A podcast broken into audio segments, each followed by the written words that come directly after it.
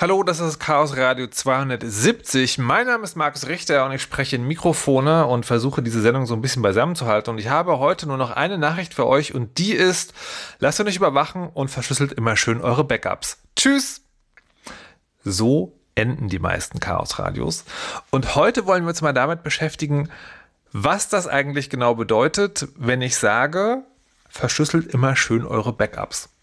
Gerade im letzten wollen wir uns ganz ausführlich wird man also, was ist eigentlich ein Backup? Und das ist so ein bisschen A, sagen wir es die ganze Zeit, es ist immer ein Ruf und B, ist es dem einen oder anderen vielleicht schon mal als Spruch begegnet, da weit draußen in diesem bösen Internet, äh, kein Backups, kein Mitleid.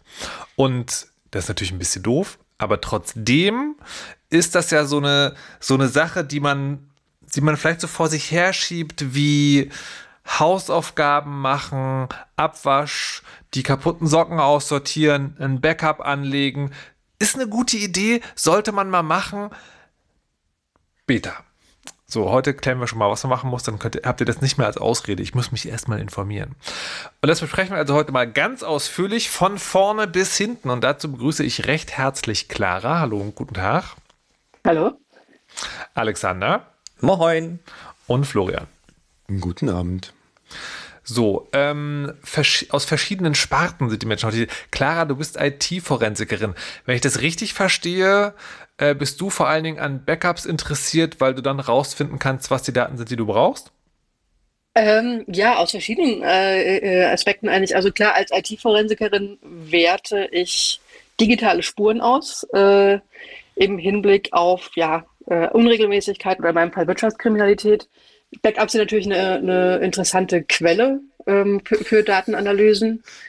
Ähm, äh, spielt aber auch eine Rolle ähm, im Rahmen von Incidents Response, also äh, Reaktionen auf Sicherheitsvorfälle. Da ist es natürlich gerade was Ransomware angeht sehr gut, wenn man Backups hat. Und zwar nicht einfach nur Backups, sondern ganz bestimmte Backups. Aber darüber sprechen wir dann heute tatsächlich noch ausführlich. Ähm, Alexander hat den kennt ihr vielleicht, der hat häufiger schon mal Vorträge gehalten auf dem Kongress, glaube ich, oder zumindest im, im, Umfeld, ist auch als FD0 bekannt ähm, und hat, ist der Entwickler einer Backup-Software. Restic heißt sie. Und Alex, sag mal, ist das so ein typischer Fall von, es gibt zwar schon 400 Webserver, aber ich kann auch, auch mal meinen eigenen programmieren oder warum hast du, ähm, warum hast du das angefangen? Ja, es ist eigentlich aus der Not heraus geboren. Also ich habe, ähm, ich arbeite eigentlich als Penetrationstester, mache also was ganz anderes und greife Systeme aktiv an. Dabei stößt man manchmal auch auf Backups. Das ist für uns Angreifer immer ganz hilfreich, ähm, weil man da dann an Daten kommt, an die man regulär gar nicht dran kommt. Aber ich habe Restic gestartet, weil es zu der Zeit nichts Gescheites gab, dachte ich. Ähm, und ich habe eine riesen Liste gemacht von Backup-Software, die pflege ich auch immer noch. Und es stellte sich im Nachhinein raus, es hätte eine Software gegeben, die ähnlich gewesen wäre. Attic hieß die damals. Die habe ich aber schlicht und ergreifend nicht gefunden. Und ich habe mir dann gedacht, es kann doch nicht sein, dass das nicht mal jemand ordentlich gemacht hat. Alles muss man selber machen. Und habe mich da ein Jahr lang vorgedrückt, habe mit meinen Kollegen gesprochen, wie würde man das denn so machen, wenn, ne, dass man sich da nicht so sehr drum kümmern muss. Und habe es dann schlicht und ergreifend irgendwann 2012, glaube ich, habe ich damit angefangen, äh, ja, dann habe ich das als Open Source Software veröffentlicht und mittlerweile ist da eine große aktive Entwickler-Community dahinter. Warte mal, wenn ich auf der Webseite richtig gesehen habe, du, ihr seid noch nicht bei Version 1.0, ne? Also wenn Nö, erste 0.12.0 ist das jetzt offiziell immer noch, weil es fehlen ja immer noch Dinge, aber das, ich finde das nicht so wichtig, da jetzt Version 1.0 der Software draus zu machen. Äh, vielleicht da können wir später nochmal drüber sprechen. Das Wichtigste ist ja bei dieser Software eigentlich gar nicht die Implementierung, sondern die Spezifikation des Dateiformats, weil ist ja egal, ob ich jetzt vielleicht meine Software neu schreibe. Meine Benutzer erwarten ja, dass oh, stopp, in zehn stopp, Jahren. Halt, ja? halt. Das machen wir nachher. Okay. okay. Ähm, und dann haben wir noch Mutags. Da bin ich ein bisschen verwirrt, ähm, weil ähm, Florian, ich kenne und weiß, dass du an der Uni bist.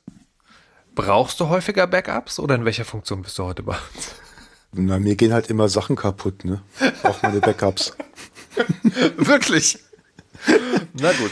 Äh, tatsächlich. Nö, also ach, einfach mal äh, quer durchs, durchs Kraut. Und äh, also ich kann halt davon erzählen, wie praktisch Backups sind, wenn dir die Wohnung quasi abbrennt. Also die Wohnung über dir zum Beispiel. Okay. Wie man sieht, äh, an anekdotischer Evidenz gibt es genug, wofür man Backups braucht. Und wir werden das heute aber wirklich, also mal sehr kleinteilig auseinandernehmen, damit man nicht nur weiß, wie man es macht, sondern vielleicht auch, warum man es macht. Ähm, und da ist die erste Frage, die man als Laie vielleicht haben könnte. Man hat ja gelernt, das Digitale ist 0 und 1. Und wenn ich Daten speichere auf einer Festplatte, dann stehen da also Nullen und Einsen. Und die liegen dann da und sind doch eigentlich safe, oder? Also wenn man jetzt mal nicht davon, davon redet, dass die Wohnung abbrennt oder so, sondern einfach, ähm, wenn die Daten auf der Festplatte sind, dann sind die doch erstmal safe, oder? Dann brauche ich doch eigentlich erstmal kein Backup, weil Nullen und Einsen kann man ja, also die können ja nicht irgendwie keine Ahnung, schlecht werden oder rosten oder schimmeln. Ja, das, so. das dachte ich ja auch. Ah, oh, okay, und dann? Aber mittlerweile haben wir in dem Projekt von Restic eine ganze Menge Stories von Benutzern gesammelt, deren Daten tatsächlich schlecht geworden sind. Weil eins der Features ist, dass Restic sich selber überprüfen kann, ob die Daten noch äh, in sich stimmig sind. Und da haben wir es immer wieder, dass Leute kommen und sagen, hier, das Programm sagt, da gibt es einen Fehler in den Backup-Dateien. Und manchmal kann man das auf ein einzelnes Bit, was sich geändert hat, zurückführen. Und das ist immer sehr faszinierend. Manchmal ist es Hardware, manchmal ist es Software, manchmal ist es eine schlechte Festplatte, manchmal ist es eine schlechte SSD, manchmal ist es die CPU, die kaputt ist, manchmal ist der Arbeitsspeicher, der kaputt ist. Haben wir alles schon gesehen. Aber also ich habe ja gelernt, irgendwie CDs, ja, die älteren unter uns erinnern sich vielleicht, äh, Datenträger, die in der Regel nur einmal beschreibbar waren, wo früher Musik drauf gemacht wurde, ähm, dass die wirklich, dass da, also dass die Chemie da auseinanderfällt nach, ich glaube, 15 Jahren oder sowas. Also relativ schnell tatsächlich. Aber worin gibt es denn Bitrot, wenn man das so nennen kann, ähm, im, eben im Digitalen, also auf einer Festplatte? Was, wie, wie kann das denn dazu kommen? Das ist eine sehr interessante Frage. Hast du da eine Idee zu, Clara? Ähm, ja, also besonders äh, äh, einfach zu erklären ist es bei SSDs. SSDs haben ja viele Vorteile, aber auch ein paar Dinge, die sie, die sie ein bisschen komplizierter machen. Ähm, und gespeichert wird auf SSDs über eine elektrische Ladung. Und die nimmt tatsächlich einfach mit der Zeit ab, wenn äh, die Platte nicht äh, am Strom ist. Also wie lange das jetzt genau ist, das kommt natürlich auf wahnsinnig viele Faktoren an. Man sagt in der Regel so zwei Jahre, äh, gibt aber auch Berichte, dass es weniger als ein Jahr dauert. Ähm, ist jetzt in der Praxis vielleicht weniger ein Thema bei Systemen, die man äh, äh, regelmäßig nutzt. Aber zum Beispiel, wenn man sich überlegt, ob man ein Backup, das man vielleicht nicht so häufig braucht, macht, ähm, ist SSD vielleicht nicht unbedingt das perfekte Speichermedium zum Beispiel. Oh, wow, erst eine Viertelstunde in der Sendung schon was Wichtiges gelernt. SSD ist also nicht, nicht, so, nicht so prall für äh, nicht laufende Systeme. Nimmt das, nimmt ähm, das dann so, so direkt binär ab? Also ich kann jetzt von heute auf morgen die Daten nicht mehr lesen oder verschwinden da einzelne äh, Bereiche, die man nicht mehr lesen kann? Wie muss ich mir das vorstellen? Ähm, das ist graduell, also ähm, sicher nicht vom einen Moment auf den anderen äh, äh die ganze Platte, aber generell ist es bei SSDs so mehr als bei Festplatten, dass es sehr, sehr viele Hersteller gibt ähm, und Controller von SSDs sind ja auch sehr viel komplexer als bei Festplatten. Und man weiß eigentlich nie so richtig, was sie gerade tun. Ähm, deswegen dieses zwei Jahre, aber kann auch kürzer sein. Genauso ist es mit der, äh, kann man dann noch Teile lesen oder nicht. Äh, muss man im Zweifel ausprobieren, aber sollte man natürlich nicht, außer man hat schon ein Backup gemacht. Äh, ich bin jetzt gerade sehr hellhörig geworden an der Stelle, wo du gesagt hast, das ist bei Festplatten besser. Das heißt, Festplatten sind auch nicht perfekt? Nö. Die sind auch nicht perfekt. Ähm, die Festplatten, ähm, im Gegensatz zu SSDs, haben ja bewegliche Teile. Also die haben äh, magnetisierte Platten, die haben einen Schreiblesekopf ähm, und einfach durch mechanische Abnutzung treten da auch mit der Zeit äh, Probleme auf. Ähm, auch da ist es so, ich, äh, kommt, kommt ein Stück weit drauf an. Ne? Also sie nicht benutzen ist nicht so ein Thema wie bei SSDs, aber natürlich durch Vibration, durch Temperatur, durch äh, alles Mögliche nutzt sich die Platte auch ab. Und ähm, auch da ist es so, jede Festplatte fällt früher oder später aus. Ähm, unterscheidet sich natürlich auch da, danach, was für eine Art von Festplatte das ist, aber es ist halt sehr schwer vorhersehbar, wann das passieren wird. Aber es wird passieren irgendwann. Ja, und du hast halt äh, durch die unterschiedliche Technologie in den Geräten sehr unterschiedliche Fehlermechanismen oder Fehlerbilder. Bei Festplatten ist es ja so, du hast eine Glasscheibe, die ist äh, mit einem Metalldampf im Prinzip bedampft und das wird magnetisiert. Und naja, so eine Magnetisierung hält halt auch nicht ewig und ist empfindlich gegen, wie gesagt, Temperatur, andere Magnetfelder. Typisches, typisches Szenario, du machst irgendwie deine Backups auf externe Bänder oder Platten, was auch immer, legst die in den Aktenkoffer und der Mitarbeiter fährt mit dem zur Bank und legt das halt auf seine Hutablage hinten, wo leider die großen Lautsprecherboxen drunter sind. Sowas ist schon passiert. Und ähm, bei einer Festplatte ist es halt so, ja, du hast halt diese mechanischen Sachen. Festplatten, die lange gelaufen sind, bilden durchaus Abrieb im Gehäuse. Wenn die dann ausgeschaltet werden, sammelt der sich irgendwo und beim Wiedereinschalten geht das halt kaputt. Ähm, auch beliebt. Was bei SSDs jetzt noch das Problem ist, das sind ja alles einzelne Flash-Chips da drin, auf denen gespeichert wird und es gibt diesen Controller, der steuert, welche Bits wo gespeichert werden, der auch dafür sorgt, dass diese Speicherzellen nicht übermäßig belastet werden, weil immer beim Schreiben gehen die eventuell ein bisschen kaputt. Bei SSDs ist das Problem, wenn dieser Controller jetzt kaputt ist oder ein größerer Schaden ist, dann kann es dir durchaus passieren, dass von heute bis auf morgen alle Daten auf einmal sind. Bei einer Festplatte kann man meistens noch was wiederherstellen. Äh, bei SSDs kann es je nachdem sehr schwierig sein, weil du kriegst diese Zuordnung, welche Daten wo auf dem Chip gespeichert sind, nicht unbedingt wiederhergestellt, weil der Controller das halt alles macht, völlig unsichtbar. Ja, man kann natürlich Chip-Off-Forensik auf einer SSD machen. Das ist aber ähm, ja jetzt sicher nichts für äh, de den Privatanwender und selbst in der Forensik ist das ein ziemlich fortgeschrittenes Thema. Ähm, genau. Also wirklich, dass man die Speicherchips äh, äh, rausnimmt, unabhängig vom Controller analysiert, das ähm, lohnt sich vielleicht, wenn da unglaublich wichtige Dinge drauf sind, ist aber extrem aufwendig. Das ist quasi dann tatsächlich Raketentechnik. Ja, und, äh, äh und angewandte Forschung zugleich. Okay, alles klar. Was ich ganz spannend finde, ist, jetzt habt ihr, äh, ich wollte ja eigentlich mal sozusagen über dieses Thema äh, reden, wo man, wo die Daten überhaupt erstmal herkommen oder, oder originär sind. Habt ihr immer schon gesagt, ja, das kann als Backup-Medium ein Problem werden. Habe dem aber entnommen, das wird vor allen Dingen dann zum Problem, wenn die Dinge lange nicht benutzt werden. Also wenn man sie, wenn man sie liegen lässt, dann geht die Spannung weg oder die, die Magnetisierung, der Staub sammelt sich an. Das heißt aber im Gegenzug, ich war neulich in der Werkstatt und mein Auto ist schon ein bisschen älter und da hat er gesagt, habe ich gefragt, wie lange hält das noch? Dann meinte er, ach, wenn man ein Auto bewegt, dann ist das wie Sport machen, dann fährt das eigentlich ewig. Ich glaube nicht ganz, aber gut, analog gefragt, heißt das ja in dem, was ihr jetzt alles erzählt, solange die Festplatten oder SSDs in einem laufenden System sind, sind sie doch relativ safe. Äh, bei SSDs ja, nein, also bei SSDs ist es so, ähm, was so eigentlich der, der, der Kern vieler Probleme ist, ist, dass ähm, es eine begrenzte Anzahl von Schreibzyklen gibt ähm, wie viel das ist, auch da gibt es wieder unterschiedlichste Zahlen, aber irgendwas zwischen 1000 und 100.000. Ähm, das heißt, irgendwann ähm, hat die sich auch abgenutzt. Also klingt, klingt total komisch, weil es ist doch digital und Speicher und Flash und Kram. Ja, eben. Aber ähm, auf der, auf der Halbleiterebene äh, wägst du da tatsächlich äh, so ein bisschen so Ladungen und Atome und Kram und Zeug und dann gehen eventuell Sachen wirklich einfach auch da im ganz, ganz kleinen mechanisch kaputt mit der Zeit. Und wenn du zu viel und zu oft auf eine Zelle schreibst, dann mag sie irgendwann nicht mehr neu geschrieben werden. Und dann muss der Controller sich überlegen, finde ich noch eine andere Zelle, wo ich speichern kann. Dann mappt der halt um. Das machen diese SSDs halt ganz viel intern. Und ähm, irgendwann ist halt kein Ersatz mehr da. Und dann kann man halt nicht mehr schreiben. Und je nachdem, ob man dann Glück oder Pech hat, sagt die SSD dann, ich bin tot oder ich bin halt nur noch lesbar. Das gibt es bei Festplatten auch. Ähm, ganz neuere Festplatten, so ab der 4 Terabyte Größe.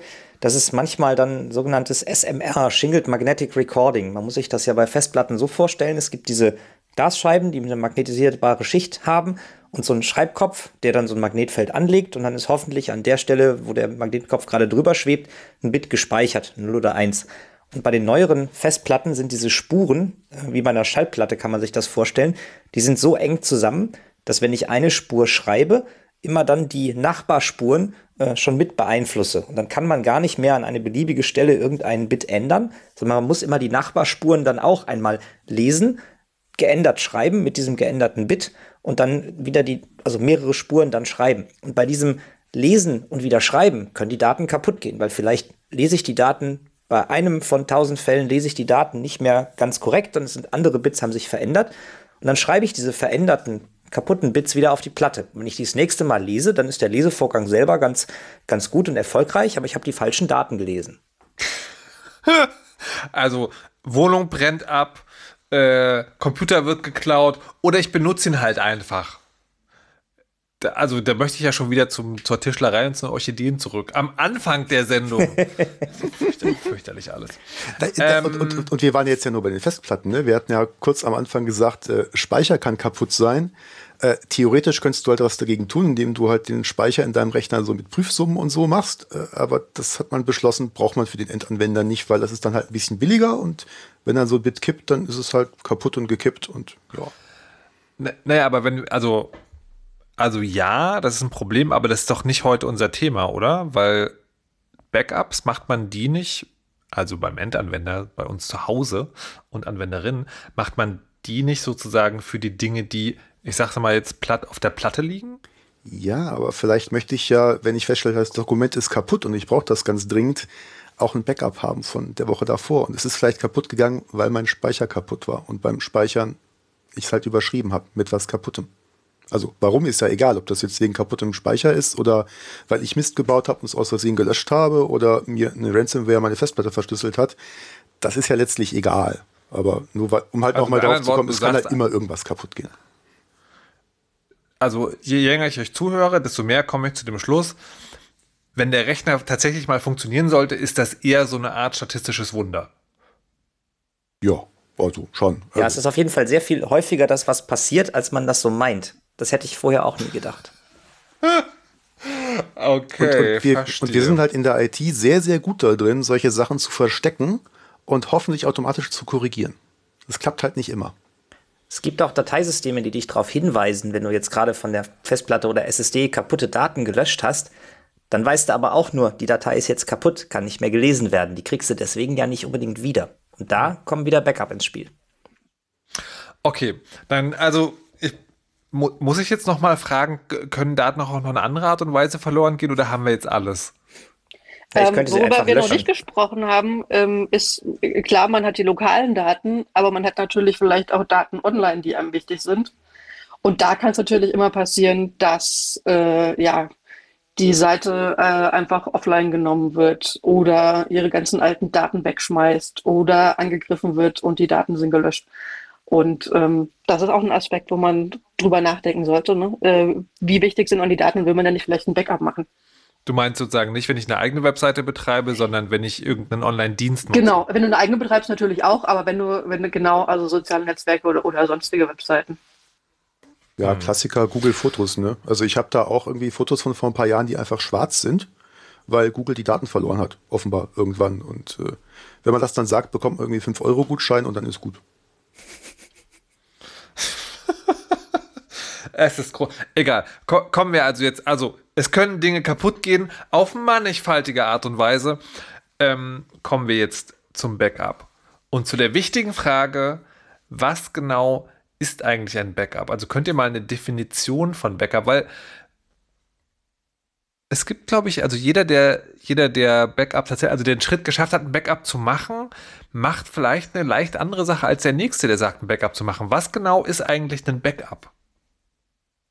Das sind eigentlich Daten, die mir wichtig sind, die ich nicht aus anderen Quellen wieder einfach so herstellen kann, ähm, die also wahrscheinlich meistens persönliche Daten, Arbeitsergebnisse, die es sonst nirgendwo gibt und die ich selbst dann wieder herstellen können möchte, wenn mein Laptop geklaut wird, zum Beispiel. Genau. Oder wenn es halt in der Wohnung von der Oma über dir brennt und äh, die Nachbarn zwar so lieb sind, alle deine Sachen rauszutragen und du sie dann auf dem Bürgersteig wiederfindest, bei der Aktion aber die Festplatte runterfällt und kaputt geht, weil es eine Wechselfestplatte war. Das ist mir halt passiert als Jugendlicher. War doof. Ja. Ähm, würdet ihr, also im Backup wichtig, wichtige Daten, würdet ihr sagen, dass man wirklich den, diese Entscheidung so hart treffen sollte? Ja. Oder im Zweifel einfach alles backuppen? Im Zweifel lieber mehr backuppen. Genau. Es, es kommt halt hart drauf an, wie viele Daten du hast und was du bereit bist zu bezahlen. Wenn du sagst, ich möchte alles backuppen und datenmäßig bis der irgendwann bei 10 Terabyte ist, dann wird halt das alles backuppen mit der Zeit schon ein bisschen sehr teuer. Ähm, aber es gibt halt einfach Daten, die wirklich wichtig sind. Wenn du irgendwie, keine Ahnung, Selbstständiger bist oder sowas, äh, musst du eventuell Steuerunterlagen und Geschäftsunterlagen halt wirklich sicher haben fürs Finanzamt. Äh, ähnliches gilt für deine Bachelor- oder Masterarbeit oder sonstige Abschlussarbeiten, die du gerade am Arbeiten bist. Äh, die willst du vielleicht auch nochmal irgendwie gesichert haben und nicht nur auf dem Laptop, der in der U-Bahn liegt. Also diesen Aussagen haben wir, glaube ich, alle mehrfach gesehen in Berlin oder so. Oder wo auch immer wir sind. So, biete Finderlohn, meine Masterarbeit ist weg.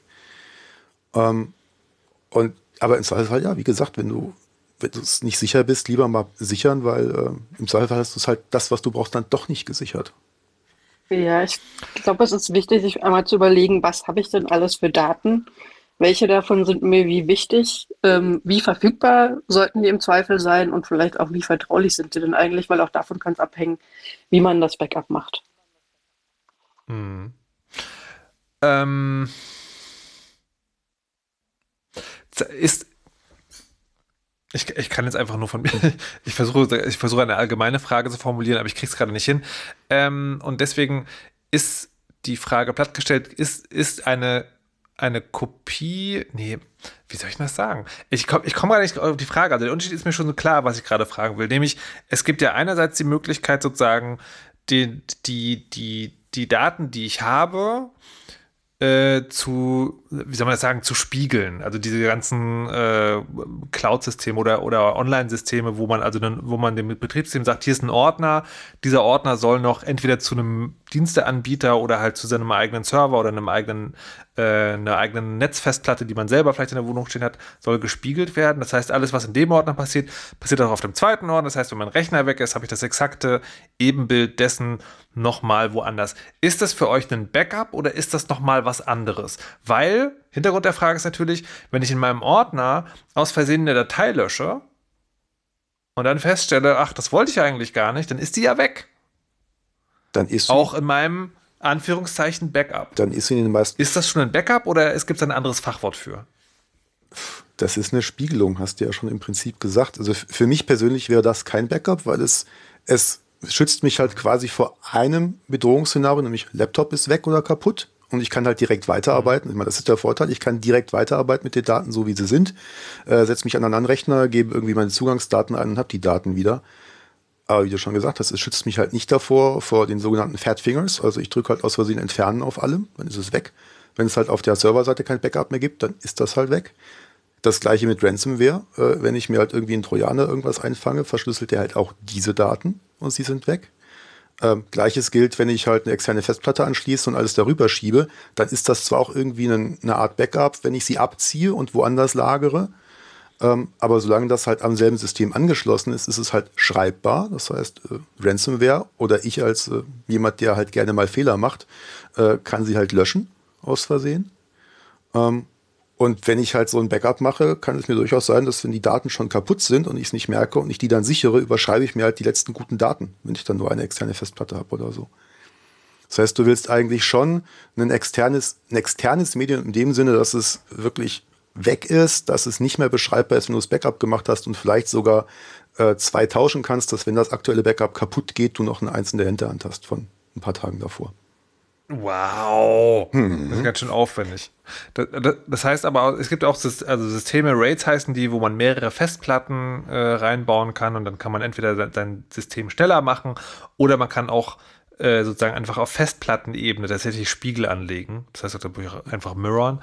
Das ist für euch also auch kein Backup. Das ist sozusagen, das ist nur ein kleiner Schutz gegen einen Hardwareausfall genau. einer Festplatte, aber ansonsten hat das mit Backups eigentlich nichts zu tun. Genau, das, ist eine, eine etwas, eine, es ist eine etwas bessere Spiegelung und Florian will wahrscheinlich gerade auf den Spruch hinaus, Raid is not Backup. genau. ähm, weil es eben genau das ist. Also für mich ist es auch kein, kein Backup, sondern eine Spiegelung. Das hat natürlich erhebliche Vorteile, weil du live alle Änderungen, wenn du bei, in einem Word-Dokument einfach abspeicherst, paar Sekunden später ist es auf der anderen Seite dann, wenn es ein Cloud-Dienst ist, angekommen. Und wenn dir dann der Laptop mhm. runterfällt, hast du direkt die letzte Version des Dokuments. Ich finde, es ist kein mhm. Backup, weil es keinen Unterschied gibt zwischen, also es ist nicht getrennt zwischen, ich mache jetzt ein Backup, ich schreibe Daten da rein und ich ändere Daten. Ich kann jederzeit alle Daten ändern und in dem Ransomware-Beispiel von eben äh, war das genau schön ausgeführt, weil der Ransomware, die, der Trojaner, der kann natürlich auch alle Daten ändern. Okay, dann nochmal meine Frage, was ist denn dann ein gutes Backup? Ja, es ist etwas, was Daten an einen sicheren Ort ablegt, so dass sie auch vielleicht verschlüsselt sind, integritätsgeschützt sind und es eine separate Operation braucht, um diese Daten da wieder zu entfernen. Ja, das gefällt mir, ja. Gibt's, ja. Aber äh, sozusagen in, in Laien für Laien gefragt, gibt's, äh, muss ich das, also stelle ich mir ein bisschen kompliziert vor. Also ich muss die Daten von Hand irgendwo hin kopieren und dann will ich sie, also will ich vielleicht so eine Art Versionierung haben? Heißt das so? Also, dass man sagt, also ich, ich mache heute das Update vom, wann nehmen wir die Sendung auf? 24.06. Ich lösche aber nicht das Update vom 18.06., weil wer weiß, ob in dem neuen Update irgendwas kaputt ist und so weiter und so fort wird sowas schon automatisch gemacht oder ist das sozusagen wirklich, Na, also, äh, es gibt Cloud-Dienste oder ich muss von Hand machen? Der, der, der Klassiker, so der, der richtige Klassiker so aus den, keine Ahnung, 90ern und früher war halt so das große Tape-Laufwerk in der Uni, der große Bandroboter, wo du halt wirklich Magnetbänder hattest dann, die dann alle Daten regelmäßig gesichert haben, teilweise auch dann nur die Änderungen seit dem letzten Backup, ähm, um halt weniger sichern zu müssen. Und dann hast du halt irgendwie jeden Tag ein Band aus diesem Roboter rausgenommen und in den Tresor gelegt. Und am nächsten Tag kam halt ein anderes Band raus. Und keine Ahnung, nach einer Woche oder zwei hast du die Bänder überschrieben. Ähm, aber konntest so halt immer wieder auf einen Stand von einem beliebigen Tag zurückgehen an den Änderungen. Und das kannst du halt, halt alles schön in Software machen und auch durchaus automatisieren. Und ich glaube, das ist dann auch eine Sache, wo halt Restic dann definitiv ins Spiel kommt, oder?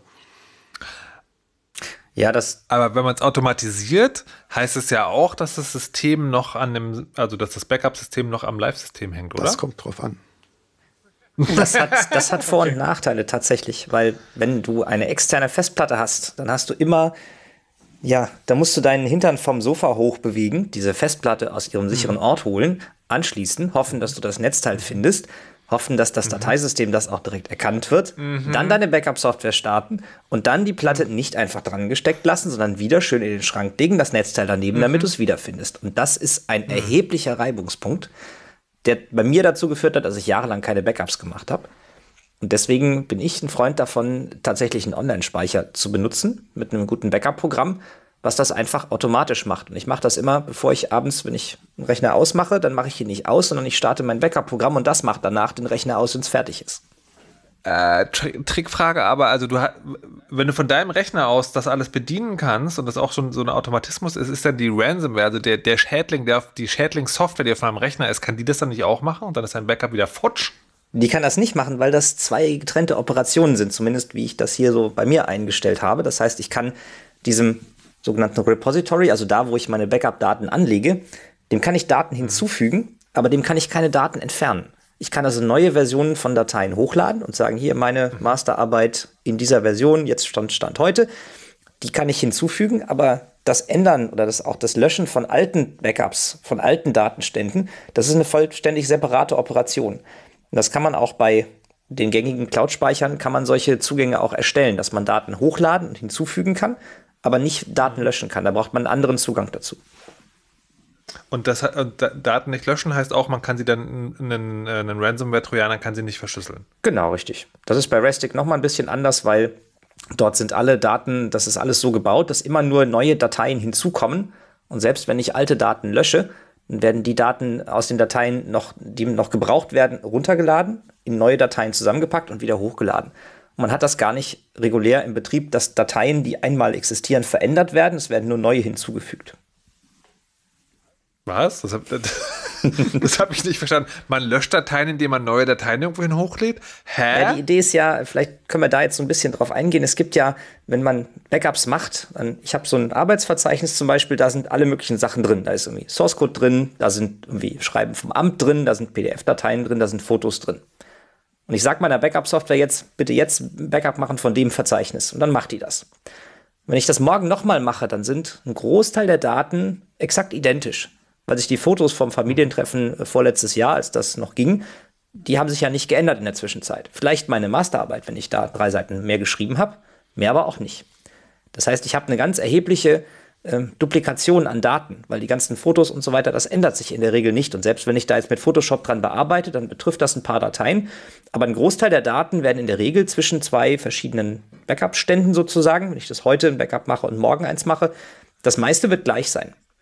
Das heißt, es ergibt Sinn, die Daten so zu speichern, ähm, dass man quasi sagen kann, ich habe hier eine Datei und der Inhalt ist der folgende. Und morgen habe ich die Datei mit dem Namen immer noch, aber der Inhalt ist ein bisschen ein anderer. Und Bei Restic ist das so, dass Dateien in kleine Schnipsel auseinandergeschnitten werden. Diese Schnipsel werden sozusagen einzeln gespeichert. Und dann kann ich auch, wenn ich Versionen meiner Masterarbeit habe, die jetzt vielleicht 500 Megabyte Word-Datei sind, wo ich dann große Bilder drin habe, dann werden Teile dieser Datei identisch sein, obwohl ich daran gearbeitet habe. Und das wird dann auch noch mal so abgespeichert, dass ich sage, heute ist der Stand irgendwie Schnipsel A, B, C und morgen ist der, Schnipp, der Stand Schnipsel A, B, Y. Und diese Schnipsel, die werden immer nur hinzugefügt. Und irgendwann entscheide ich ja, dass ich jetzt mal die Daten von letztem Jahr zum Beispiel wegschmeißen möchte. Und dann muss das System nachschauen, welche Schnipsel werden noch benötigt. Die werden dann in neue Dateien verpackt. Und die alten Dateien, die diese Schnipsel enthalten, die nicht mehr benötigt werden, die kann man dann löschen. Aber das kann man explizit so einstellen, dass das eine unterschiedliche Operation ist. Also das Löschen von Dateien auf einem Cloud-Speicher, das kann ich beschränken, weil ich das im normalen Betrieb nicht brauche. Aber das bringt mich zu der Frage, wenn ich, wenn die Daten so archiviert werden, das, ne, also das ist ja fast schon kein Backup mehr, sondern, sondern eine Archivierung, wenn die so archiviert wird, dann brauche ich ja diese Software, um überhaupt wieder an die Daten ranzukommen. Ist das auch was, was ein gutes Backup auf, auszeichnet? Weil ich immer dachte, so eigentlich ist doch das perfekte Backup das, was ich ohne ein bestimmtes System zu haben, an möglichst, an einer möglichst breiten Palette von Maschinen wieder auslesen kann. Das ist tatsächlich eine ganz gute Idee und eigentlich wäre es total super, wenn ich meine Familienfotos und Schreiben vom Amt als PDF-Dateien einfach zu Amazon oder zu Google hochladen könnte das kam für mich als Nerd aber überhaupt nicht in Frage. Die müssen mindestens nee, nee, verschlüsselt da, werden. nee, da, da, darum geht es mir nicht. Darum geht es mir tatsächlich nicht. Ähm, das meinte ich nicht, sondern ich meinte, wenn diese Dateien in dieser Art und Weise auseinandergebaut werden, dann brauche ich ja das Restic auch wieder, um sie wieder zusammenzubauen und daraus Ganz genau, ja. Und äh, was ich eher und sozusagen und Verschlüsselung kannst du ja auch so machen. Also wenn ich, ich habe jetzt keine Ahnung von, von Festplattenkrypto, aber ich, keine Ahnung, ich behaupte jetzt einfach mal, wenn man alle Dateien GPG verschlüsselt, dann brauche ich also nur ein beliebiges System, was auch GPG kann, was eine weit verbreitete Software ist.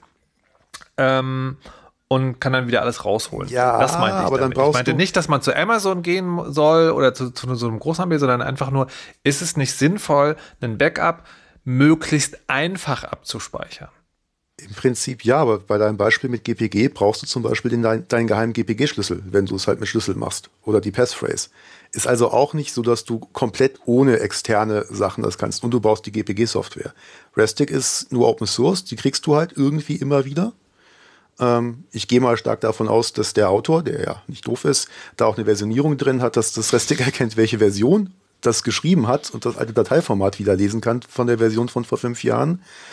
Aber auch diese Magnetbänder, früher brauchtest du halt eine Software, die das unter Umständen wieder zusammensetzt. Und oft war es dann so, dass am Anfang von den Bändern die Software oder der Quellcode zur Software vom Wiederherstellen als C-Code drin war und du konntest halt dann den C-Code aus dem Band wiederherstellen, compilen und damit die Backups wiederherstellen.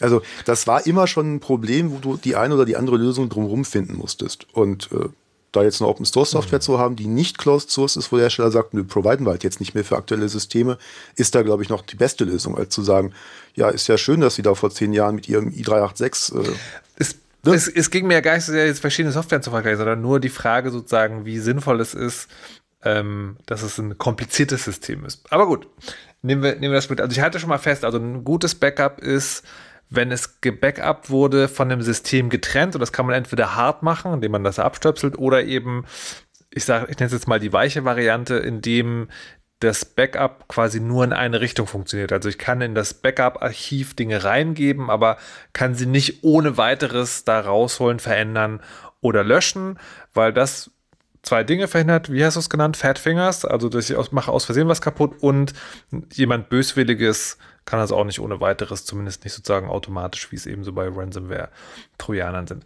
Ähm, wenn wir jetzt gerade noch dabei sind, was ein gutes Backup auch macht, das hört sich jetzt aber alles an. Ich behandle meine Daten alle gleich. Also es ist egal, ob das jetzt eben die schon angesprochenen Familienfotos, Texte oder meine Musiksammlung oder irgendwas ist. Backup ist Backup. Oder gibt es da doch Unterschiede? Also für, für mich gibt es da durchaus Unterschiede. Ähm, ich, also Vorhin hatten wir ja schon die Definition, Backup ist äh, eine Sicherung von Daten, die ich nicht einfach wieder beschaffen kann. Also mhm. ich sichere zum Beispiel nicht meine Musiksammlung, weil im Zweifelsfall ist das in Anführungsstrichen nur Musik. Aber so Hochzeitsbilder oder Familienfeiern oder von den Eltern was, Oder Dokumente vom Amt, das will man vielleicht doch sichern. Und da kann man schon sich überlegen, so, naja, okay, die Musik wäre zwar schade, wenn die weg ist, aber da reicht mir irgendwie eine olle Festplatte nee, nee, stopp, im Schrank. Missverständnis. Hm? Missverständnis. Ich meine nicht, also es ist klar, dass man priorisiert. Das meine ich nicht, sondern ich meine tatsächlich, ähm, lass mich einen analogen Vergleich machen. Ne? Also bei Fotos musste ich halt gucken, dass die nicht dem Sonnenlicht ausgesetzt sind. Deswegen verpacke ich sie in UV-sichere, also ich meine analoge Fotos in UV-sichere Folie, damit die nicht ausbleichen. Das muss ich bei meinem Lieblingsstück Kohle nicht machen. Das kann ich einfach in eine Schachtel legen. Das meinte ich mit verschiedene Daten, also verschiedene Datentypen quasi, ob es da einen Unterschied gibt oder ob hier dann doch wieder gilt, das ist alles 0 und 1. Deswegen ist egal, reines Backup-System. Ich würde sagen, einfach rein ins Backup-System. Was das Backup-System noch tun müsste, und da hat, das haben wir noch nicht erwähnt bisher, es sollte dir die Möglichkeit geben, einen Restore, also einen Zugriff auf die Daten, die du wiederherstellen willst, zu simulieren, damit du gucken kannst, kriegst du die Daten wieder, die du da reingesteckt hast. Denn das ist der große Unterschied auch zu, ich kopiere einfach meine Masterarbeit als Word-Datei ins Google Drive. Wenn das da kaputt geht, dann kriege ich das eventuell erstmal gar nicht mit, weil ich halt nicht bemerke, dass sich da die Daten verändert haben. Und das kann tatsächlich durchaus passieren. Und das ist dann auch was, was die Backup-Software leistet? Oder? Das sollte die Backup-Software leisten, ja.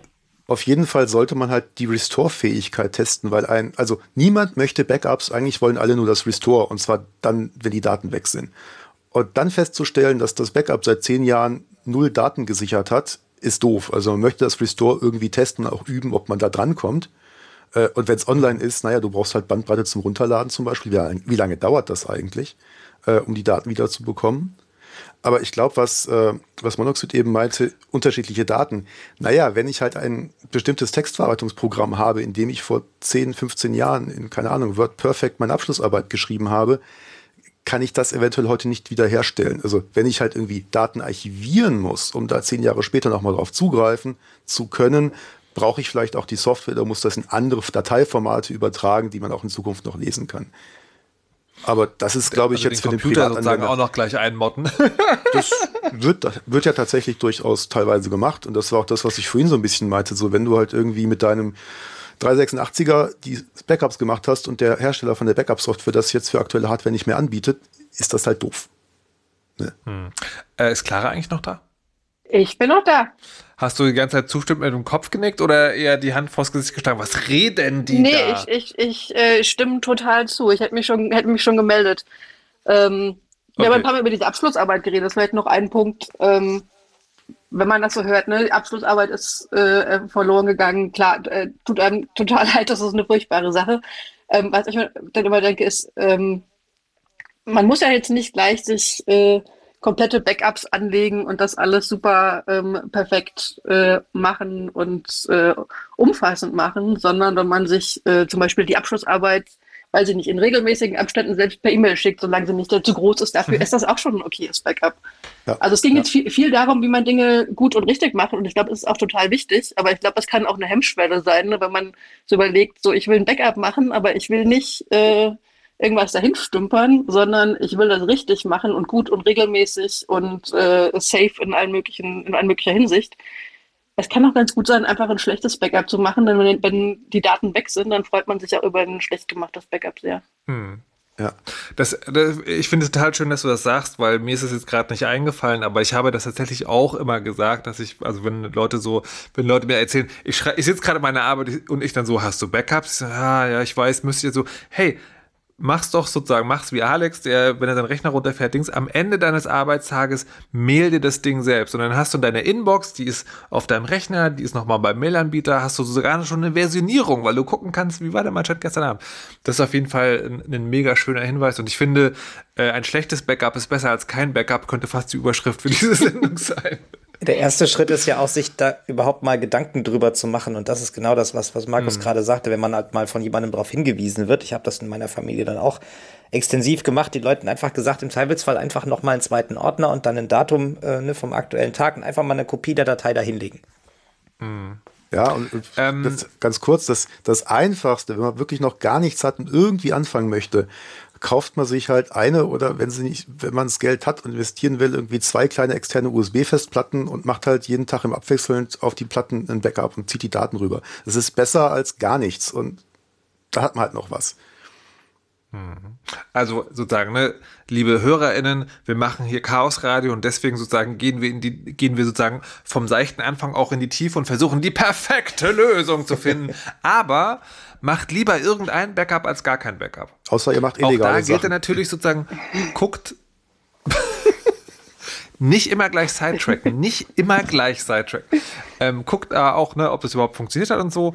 Aber wie gesagt, ne, lieber die USB-Festplatte als die perfekte Lösung, die wir heute hier versuchen noch zu ergründen. Und Jetzt haben wir noch, und, noch, ein, noch ja. Punkt. Im Zweifel kaufst du dir drei Ja. von denen, machst drei im Wechsel und gibst oder schickst die dritte noch an jemanden, dem du vertraust. Dann hast du auch noch ein Offside-Backup. Und dann bist du schon ziemlich gut aufgestellt. Vielleicht ist vielleicht noch nicht alles perfekt und sonst noch was, aber dann bist du schon echt gut dabei.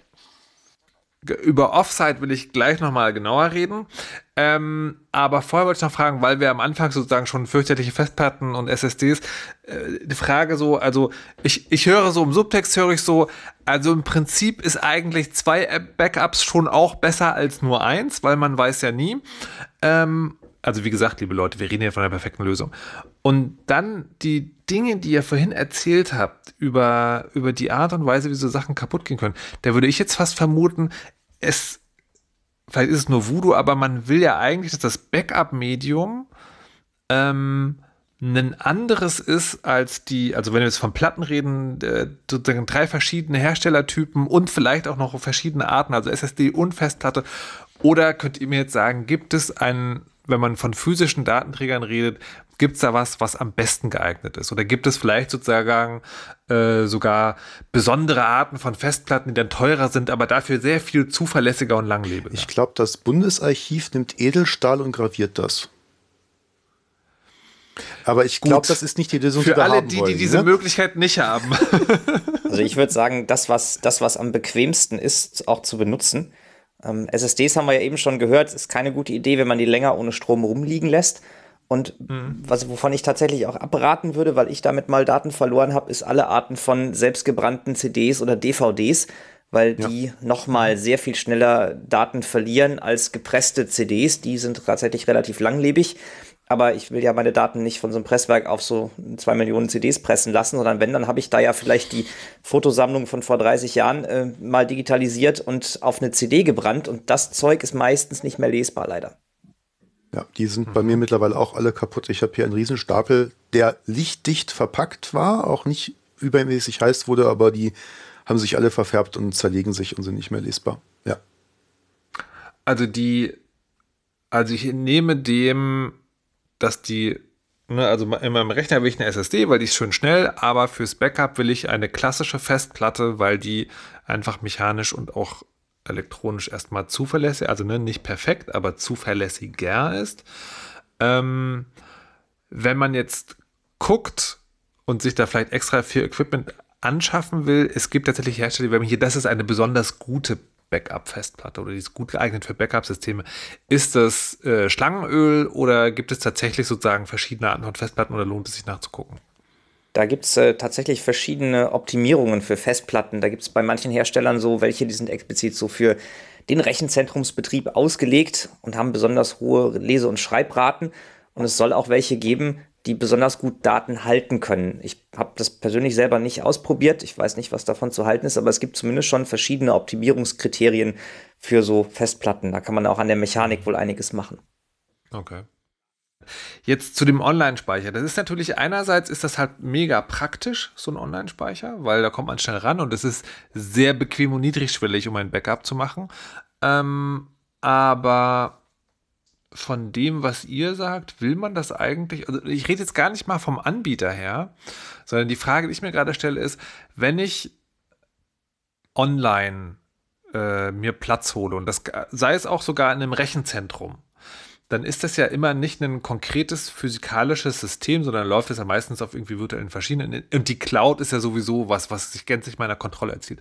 Würdet ihr sagen, Backup lieber auf einem konkreten System, also ein Backup ist auch eine ganz konkrete Festplatte oder sind, wenn wir von der perfekten Lösung reden, Cloud-Anbieter oder Online-Speicherplatz durchaus auch was, wo ihr sagen würde, das kann man auch in Betracht ziehen? Also, Ja, das ist eine klassische Das kommt drauf an Antwort. genau.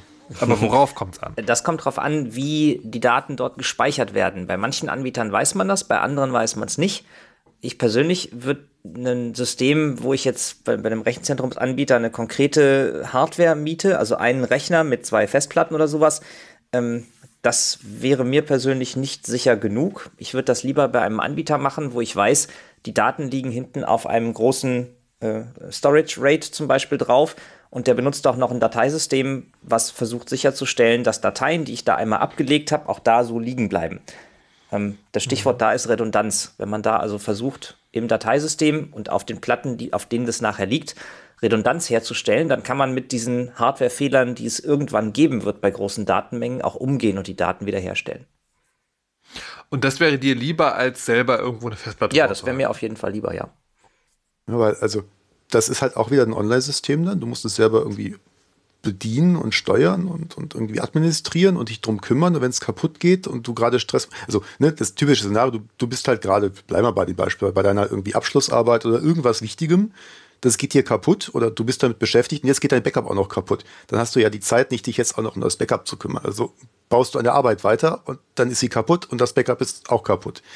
Also du willst ja, dass die, du willst dich ja nicht aktiv dauernd um dieses Backup kümmern möchten kümmern müssen. Du willst ja, dass das automatisch einfach funktioniert und da ist. Ähm, und so ein Cloud-Dienstleister, das ist halt deren Job, die Daten zur Verfügung zu stellen. Klar, du musst halt gucken, was die tun. Letzt, neulich ist halt so ein Rechenzentrum äh, in die Cloud gegangen, sprich abgebrannt und hat sich in Rauch aufgelöst. Wo dann auch viele feststellten, dass sie ja tatsächlich gar kein richtiges Backup haben. Und als dann der Anbieter getwittert hat, man sollte jetzt mal sein, äh, wie war das, sein Disaster Recovery Plan aktivieren, äh, den man da so hat, und dann Leute geantwortet haben, äh, wo muss ich da klicken im Webinterface? Nee, das wäre deine Verantwortung gewesen, aber die haben sich halt darauf verlassen, dass der Anbieter gesagt hat, jo, wir haben eure Daten hier sicher.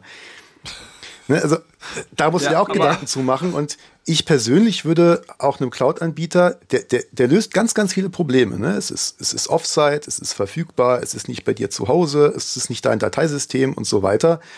Aber die können halt ihren Dienst aufgeben oder auch in Flammen aufgeben. Also irgendeine Art von Archivierung würde ich da tatsächlich auch ab und zu machen, weil es ist schon passiert, dass der Cloud-Anbieter irgendwie, keine Ahnung, ein Problem in seinem Rechnungssystem hatte oder du vergessen hast zu bezahlen, dann machen sie halt einen Account dicht und die Daten sind weg.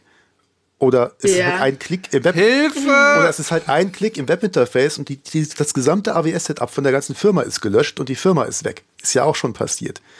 Ne, also die, die Cloud ist total super, weil sie alles automatisiert, aber sie automatisiert halt auch das Löschen.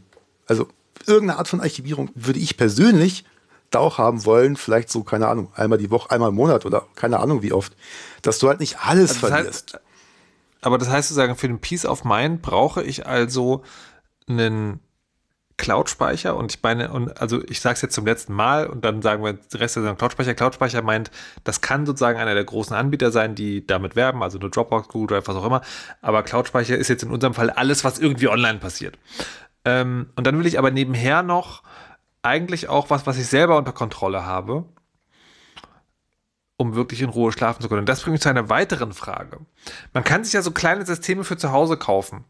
So NAS heißen die, Network Attached Storage, wo dann eine bis, ich glaube, gibt es auch viele Festplatten drin hängen und die dann auch so eine Software mitbringen, wo man genau so, ein, so einen Kram machen kann. Ähm, und dann hat man das Problem immer noch, dann, die, das kann man sich kaufen, das kann man in seinen Router ranstöpseln und dann kann man auch da schön irgendwie Backup Sachen machen. Und dann ist es aber immer noch in der eigenen Wohnung. Mhm. Also wenn der, wenn der eigene Rechner unterwegs wegkommt, dann hat man zu Hause noch das Backup, gut und schön, aber wenn, wie gesagt, ne, die Wohnung abbrennt oder was auch immer, dann ist halt doof. Ja. Da könnte man ja jetzt als, als sozusagen technisch interessierte ähm, Partei sagen, hey, ich habe einen Freund oder eine Freundin, die findet das auch und wir können uns doch eigentlich gegenseitig sowas in die Wohnung stellen des jeweils anderen und dann haben wir ein Offsite-Backup. Da frage ich mich, wie viel Internetleitung braucht man, damit es nicht, mehr, damit es nicht nervt? Was war unsere chaos Oder ist das überhaupt zu Glasfaserausbau? Ich habe die Nummer vergessen. nicht aufs Schlimme, sondern wie viel Internet braucht man, damit das nicht nervt? Oder ist das eh eine doofe Idee? Es ist, es ist eine saugute Idee. Idee. Aber. Es kommt drauf an. Ich hasse euch. Ja, es, naja, kommt, also, es kommt, natürlich ein, ein, bisschen drauf an, was du da für, für Arten von äh, Dateien hast und wie gut deine Backup-Software ist. Wenn du da jetzt die äh, Fotosammlung, die du gerade bearbeitest, weil du vielleicht Fotograf bist, jeden Tag dreimal sicherst, dann schiebst du das durch deinen sehr kleinen Upstream zu deiner, deinem Freund, deiner Freundin hin, die in der Regel ja eine recht große Downstream-Bandbreite haben. Das heißt, beim Backup-Vorgang nervt dich das mehr, als es die nervt, weil in der Regel ja die mhm. Leitung von dir zum Internet eher klein ist. Und ab, abhängig von der Backup-Software und was für Art von Daten du da hochlädst, kann das auch sehr wenig nerven, wenn das halt die Backup-Software gut ist und du viele Daten hast, die sowieso schon da gespeichert sind, äh, dann kann das sehr klein sein. Andersrum ist es deutlich nerviger. Wenn du jetzt merkst, meine Wohnung ist abgebrannt und ich muss jetzt die Daten wieder haben, dann musst du die Daten alle von deinem Freund, deiner Freundin durch deren schlechtes Upstream zu dir bekommen. Das ist die deutlich ungünstigere äh, Richtung. Und manchmal bietet es sich an, je nach Entfernung natürlich dann einfach vorbeizufahren und zu sagen, okay, ich kaufe mir einen neuen Laptop und komme bei dir vorbei und ziehe mir das mal alles bei dir lokal im Netzwerk. Das funktioniert dann auch ganz gut. Ähm, aber ich glaube, so bei aktuellen DSL-Geschwindigkeiten, alles was so 10 Megabit äh, aufwärts an Upstream-Bandbreite ist, dann sollte das eigentlich kein Problem mehr sein. Genau, weil du sicherst ja, ja eigentlich, also bitte? Sorry, noch, noch ein, ein, anderer Punkt. Die Frage ist auch, ob du dein NAS wirklich äh, ins Internet stellen willst oder darüber verfügbar machen willst. Also klar kannst du auch wieder Schutzmaßnahmen treffen, aber ähm, ist auch was, was man sich überlegen muss. Weil? Ähm, na, weil klar, in dem Moment, in dem es von außen erreichbar ist für jeden, ähm, äh, wirst du auch äh, Leute haben, die versuchen, an deine Daten zu kommen, die versuchen, an das System zu kommen, ähm, einfach weil es online verfügbar ist. Und je nachdem, was für Schwachstellen es gibt, wie gut deine Passwörter sind, wie gut deine ganze Sicherheit ist, ist es mehr oder weniger einfach. Aber ähm, es ist auf jeden Fall unsicherer, als es einfach nicht äh, ins Internet zu stellen, wie, wie bei allen Sachen. Aber aber ist es unsicherer als äh, das bei einem Cloud-Hoster? Äh, das kommt drauf an. Ähm, darf ich, also ich, ich, Leute. ich, ich glaube, ich, glaub, ich bin ja heute hier für die Horror-Stories zuständig. Äh, hinter mir in ja. meinem Regal äh, steht ein, äh, ich glaube, äh, von einem größeren Hersteller ein, eine, ein, so ein NAS. Das ist ein paar Jahre alt. Und die bieten dir total komfortabel an, dass du deine Daten, die du lokal in dieses NAS tust, per Internet auf einer Webseite vom Hersteller einsehen kannst, weil das NAS macht ein VPN zum Hersteller mit deinen Daten und dann gehst du auf die Webseite und kannst darauf zugreifen. Und das ist halt bei denen im Netzwerk verfügbar dann. Und ich kam auch von mir aus durch dieses VPN zurück zu dem Hersteller und so. Äh, also Du willst vielleicht dann schon ich, irgendwie. Ich weiß, ich weiß nicht genau, was du gerade sagen willst. Also ich konnte halt auf die Server vom Hersteller zugreifen und auch auf die VPNs der anderen Kunden, weil die haben einfach Mist gebaut. Äh, das heißt, du willst, wenn du so ein Ding baust, halt irgendwie VPN mit deinem Kumpel, deiner Freundin, wem auch immer haben und darüber die Daten austauschen. Und naja, bei Wohnung abgebrannt brauchst du sowieso einen Platz zum Pennen. Also dann kannst du auch vorbeifahren, die Daten runterladen. Und wenn die Software gut genug ist, dass sie nur die Änderungen sichert, geht das. Also das ist schon cool. Vor allen Dingen willst du eigentlich, wenn du irgendeine Art von Backup-Software verwendest, egal wo die das jetzt ablegt, ob das die Festplatte ist, die du in den Schrank legst, ob das ein großer Online-Speicher ist, ob das das NAS des besten Schulfreundes ist, eigentlich willst du immer, dass die Daten auf jeden Fall verschlüsselt sind. Korrekt. Und wie mache ich das am besten? Das macht idealerweise die Software für dich. Restic lässt zum Beispiel das gar nicht zu, dass es unverschlüsselte Backups gibt. Es muss immer verschlüsselt werden und Mhm. Ähm, das ist, glaube ich, auch eine ganz gute Idee, weil man dann auch nicht versehentlich mal da noch Klartextdaten daneben liegen kann. Und je nachdem, was man da sichert, also ne, die Behörden schreiben, die wir eben schon als Beispiel hatten, ähm, da möchte man ja vielleicht auch nicht, dass der beste Schulfreund da mal versehentlich nur mal drüber guckt, ohne dem jetzt was unterstellen zu wollen. Und das gilt, gleiche gilt natürlich auch für die großen Anbieter, die ja auch aufgrund von ja, Verfügungen der Staatsanwaltschaft zum Beispiel dazu gezwungen werden können, deine Daten auszuhändigen. Ja, und es, es gibt ja auch noch solche Bedrohungsszenarien, dass dann bei deinem Kumpel oder bei dir eingebrochen wird und die Sachen geklaut werden. Dann willst du auch, noch, auch nicht, dass die Sachen irgendwie öffentlich werden oder die Platten verkauft werden. Ähm, oder auch, ja, Platten zum Hersteller zurückschicken, weil sie kaputt sind, ist deutlich einfacher, wenn die Daten darauf verschlüsselt sind und du dann einfach auf Garantie eine neue kriegen kannst und dir keine Gedanken drüber machen musst. Also Verschlüsseln von Festplatten generell auch in deinem Notebook bei Verlust oder so, das, das erspart dir ganz, ganz viele äh, ja, schlaflose Nächte, wenn die mal weg sind oder so. Aber das muss ich sagen, nichts, was man extra lernen muss, weil gängige Backup-Software macht, bietet sowas zumindest an. Also macht es vielleicht nicht automatisch, aber bietet sowas zumindest an. Sollte sie, ja. Okay. Ich will noch mal, ähm, apropos Online-Backup, also es gibt halt die großen Anbieter und es gibt halt irgendwie, ich stelle mir selber ein Gerät irgendwo hin. Die Zwischenstufe ist ja, ich, ich miete mir sozusagen irgendwo Online-Platz oder einen, einen Server, auf den ich zugreifen kann.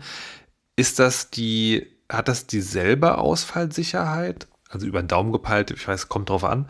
Ähm, oder sind Cloud-Anbieter sozusagen, also Cloud-Cloud-Anbieter was anderes als ich äh, mache mir irgendwo einen Server und keine Ahnung, mache da mein eigenes Nextcloud drauf oder sowas? Also ich würde. Ja. Also da, da geht es mir nicht um die Software, sondern da geht es mir sozusagen die Zuverlässigkeit des, der gemieteten Cloud. Du traust mich jetzt gerade schon wieder nicht zu sagen. Es kommt drauf an. Ja, aber worauf? ähm, ob das, was du da mietest, ja, ob das, was du mietest, zum Beispiel eine echte Hardware ist, wie vorhin gesagt, du mietest dir halt wirklich einen physikalischen Root-Server mit Festplatten oder SSDs drin, wo du aber auch dafür verantwortlich bist, äh, ein Ticket aufzumachen beim, beim Hoster, wenn deine Platte kaputt geht, damit die getauscht wird. Okay, dann lass mich die Frage anders formulieren. Wenn ich, äh, wenn ich mir Online-Speicherplatz kaufe, der ähnlich komfortabel ist wie bei einem großen Cloud-Cloud-Anbieter, ist die Wahrscheinlichkeit also, dass er genauso sicher ist, genauso ausfallsicher ist, eher gering. Weil, was du gesagt hast, ich miete mir einen ganzen Server, wo ich selber Dinge machen kann und der, wo wirklich die konkrete Hardware dann nur meins ist, ist ja auch relativ teuer. Genau, also hm, ich, ich habe ich habe mir ganz kurz, ich habe mir halt irgendwie eine VM mhm. geklickt für ein paar Euro und da ist das Storage Backend auch irgendwo in dem NAS von dem Hersteller, äh, von dem Anbieter. Das ist dasselbe Backend im Zweifelsfall, wo sie auch ihre Cloud drin haben. Das spreche, spreche aber jetzt wieder dafür. Ja. Also das ist, das ist, denke ich, sicherer oder das ist ähnlich ausfallsicher ähm, und wie, wie, halt diese, dieses Cloud-Angebot vielleicht schlechter gemonitort, weil du halt dafür zuständig bist. Ähm, mhm. Aber es ist sicherer oder zuverlässiger als irgendwie diese Rootbox, die du da irgendwie mietest, wo du halt komplett selber verantwortlich für alles bist und nicht drum kümmern musst. Okay, ja, ich glaube, das ist ein wichtiger Punkt mit dem man ist selber dafür verantwortlich. Also da hängt einfach super viel dran. Ich habe das lange gemacht, jetzt nicht beim Backup, aber dass ich einfach äh, ähm, diverse äh, äh, Anwendungen, Webanwendungen, E-Mail selber betrieben habe. Ich war, nachdem Google Reader eingestellt wurde, war ich auf dem Trip, dass ich gesagt ich will nie wieder, dass irgendwas abgeschaltet wird gegen meinen Willen. Ich mache das jetzt alles selbst. Und klar, das kann man machen. Ähm, was man sich dann irgendwann fragen muss, ist, wie viel Zeit kann man dafür aufwenden? Wie viel ähm, wie sehr ist man gewillt, immer auf dem Laufenden zu bleiben und kann man das dann als Einzelperson wirklich besser als äh, ne, irgendwie ein professionelles Team bei ne, einem Anbieter, das einem der Arbeit abnimmt. Das ist auch so ein bisschen die Frage, auf, auf welcher Ebene du den Dienst einkaufst. Ist es die Ebene, jemand stellt dir eine physische Box irgendwo in ein Rechenzentrum und wenn die kaputt ist, dann zucken die mit den Schultern und stellen dir eine neue hin? Oder ist das, du kaufst die Dienstleistung ein, dass Daten, die du da speicherst, du die später wieder abrufen kannst? Und das wäre ungefähr so das Level, auf das ich schielen würde. Genau. Es ist, es ist so ein bisschen so dieses äh, Zwiespältige, wo wir ja auch Chaos-Radius zu hatten mit hostet eure Daten selber Dezentralisierung. Das hat halt immer das Problem, dass du im Zweifelsfall wahrscheinlich nicht so professionell da, dabei, dabei bist und auch ich nicht, weil es nicht mein mein Tagesjob ist, 24, äh, 8 Stunden am Tag für die Verfügbarkeit dieser Systeme da zu sein, sondern es ist halt irgendwie mein Root-Server, den ich irgendwo gemietet habe, der muss halt laufen. Und es ist nicht mein Job, jeden Tag zu gucken, welche Sicherheitsupdates muss ich einspielen. Ein Anbieter muss das halt machen im Rahmen seines, seines Angebots eigentlich. Das heißt, meine Systeme haben eine höhere Wahrscheinlichkeit, dass ich mich halt vielleicht doch mal vier Wochen nicht drum kümmere oder acht oder es einfach vergesse. Und dann habe ich halt Nextcloud, was Sicherheitslücken hat oder so. Ist dann nicht besser, als wenn es bei Google liegt. Ja, total. Also ich, ich sehe den Zwiespalt so ein bisschen darin, wenn man das selber macht, ja, dann ist man auch komplett verantwortlich dafür und man kann es im Zweifel nicht so gut in den, weiß ich nicht, paar Stunden, die man sich dafür nimmt in der Woche, wie ein Unternehmen das professionell macht. Dafür weiß man natürlich genau, was abläuft. In dem Moment, in dem man genau. das einem Anbieter übergibt, ähm, klar, der kann viel sagen, aber der wird dich nicht ins Rechenzentrum lassen, um dir das alles anzugucken. Äh, wirst du auch gar nicht äh, vielleicht im Zweifel beurteilen können. Das heißt, entweder du hast ein bisschen Ungewissheit oder du musst vertrauen oder du machst es selbst, ähm, dann hast du einen riesigen Aufwand und ich glaube, die meisten Menschen bekommen das nicht so gut hin wie ein kommerzieller Anbieter. Das Schöne bei Backups ist ja im Gegensatz zum E-Mail-Server, man kann mehr als eins haben. Das heißt, man kann genau. beides machen. Man kann eine Box in ein Rechenzentrum stellen und man kann die, das, das NAS vom Schulfreund nutzen und man kann seine Daten auch noch bei AWS hosten, ist gar kein Problem. Und wenn man es dann braucht, dann hat man aus drei Quellen, kann man sogar sozusagen auswählen. Und selbst wenn AWS gerade meinen Firmenaccount gesperrt hat, ich an die Daten nicht rankomme, na, dann nehme ich halt die Kopie, die auf dem NAS vom Schulfreund liegt. Wie viele Backups, wie Alex das gerade beschrieben hat, habt ihr, bevor ihr euch sicher fühlt?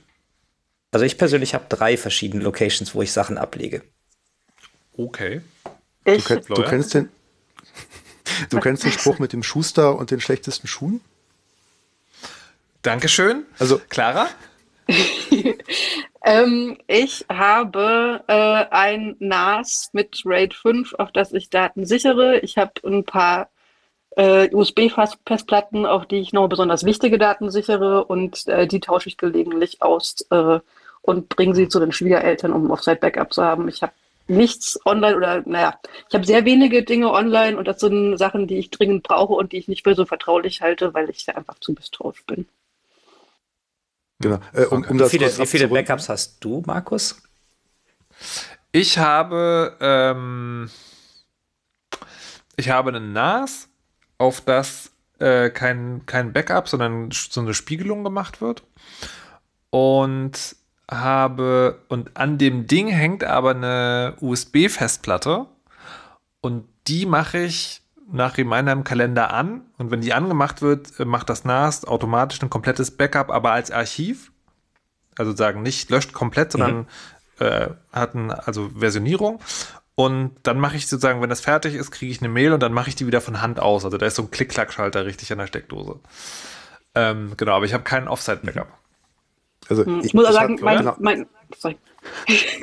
Äh, ich wollte ganz kurz äh, vorhin eigentlich noch zu Ende bringen. Also ich habe nicht kein Backup, aber tatsächlich mein Backup ist ein NAS, auch das hinter mir steht auf dem Tisch. Ich befürchte, man hört es auch im Hintergrund ein bisschen rauschen, den Lüfter.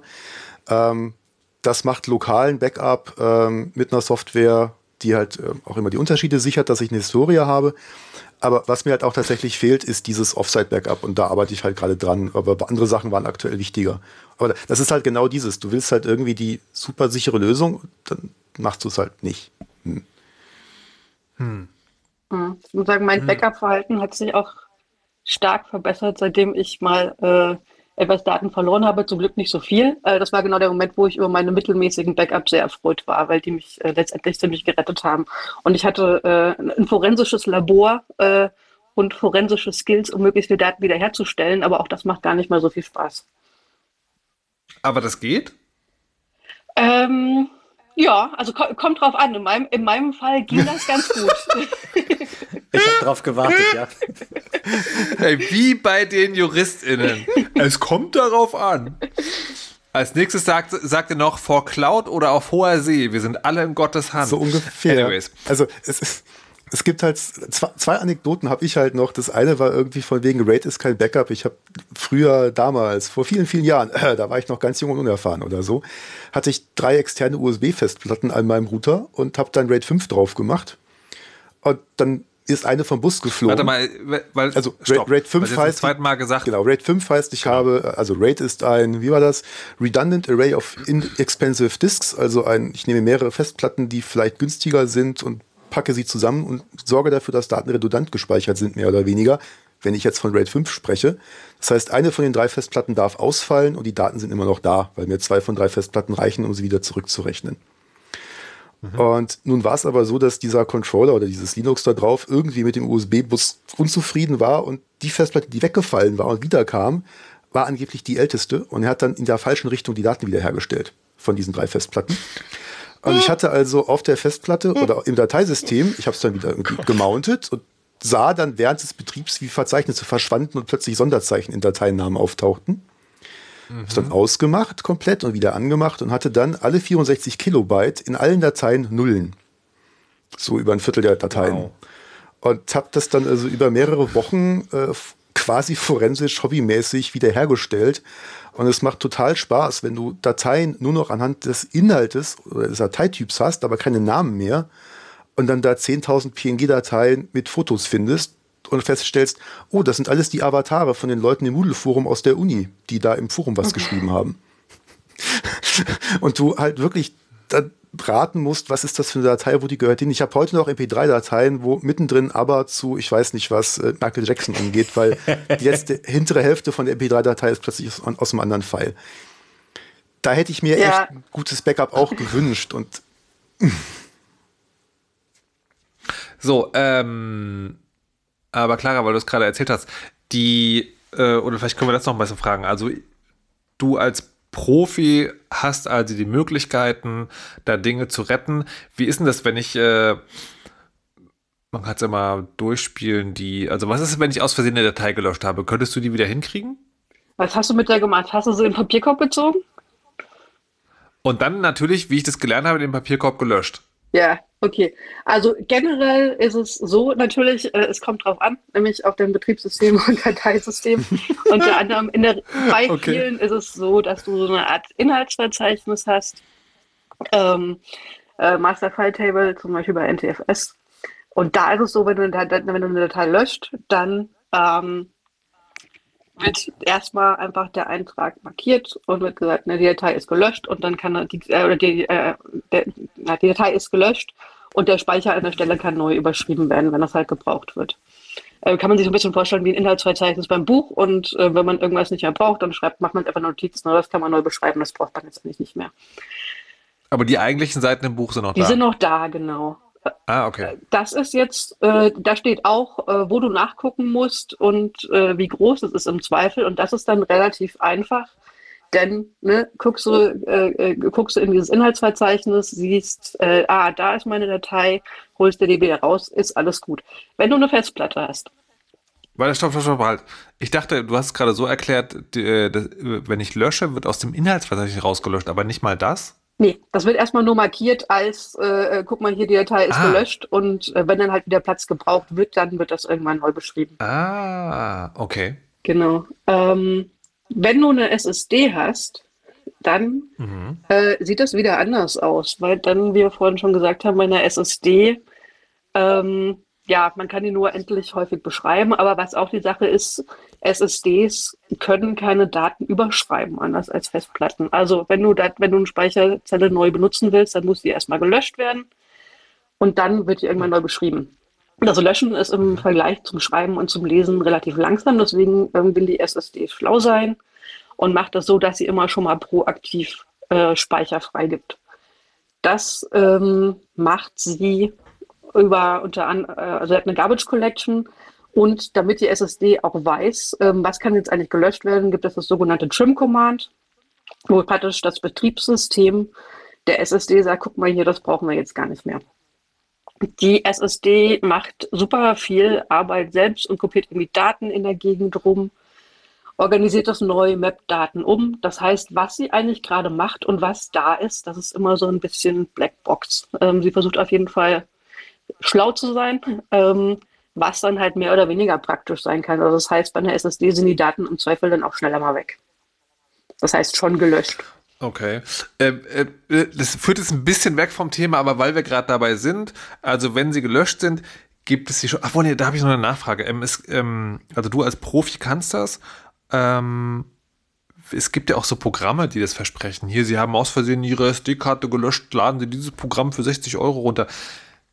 Funktioniert das oder ist das nur, also jetzt nicht, nicht einem bestimmten Typ sagen und äh, äh ob das gut ist oder nicht, sondern so generell, gibt es so eine Programme tatsächlich oder ist das alles nur Fake?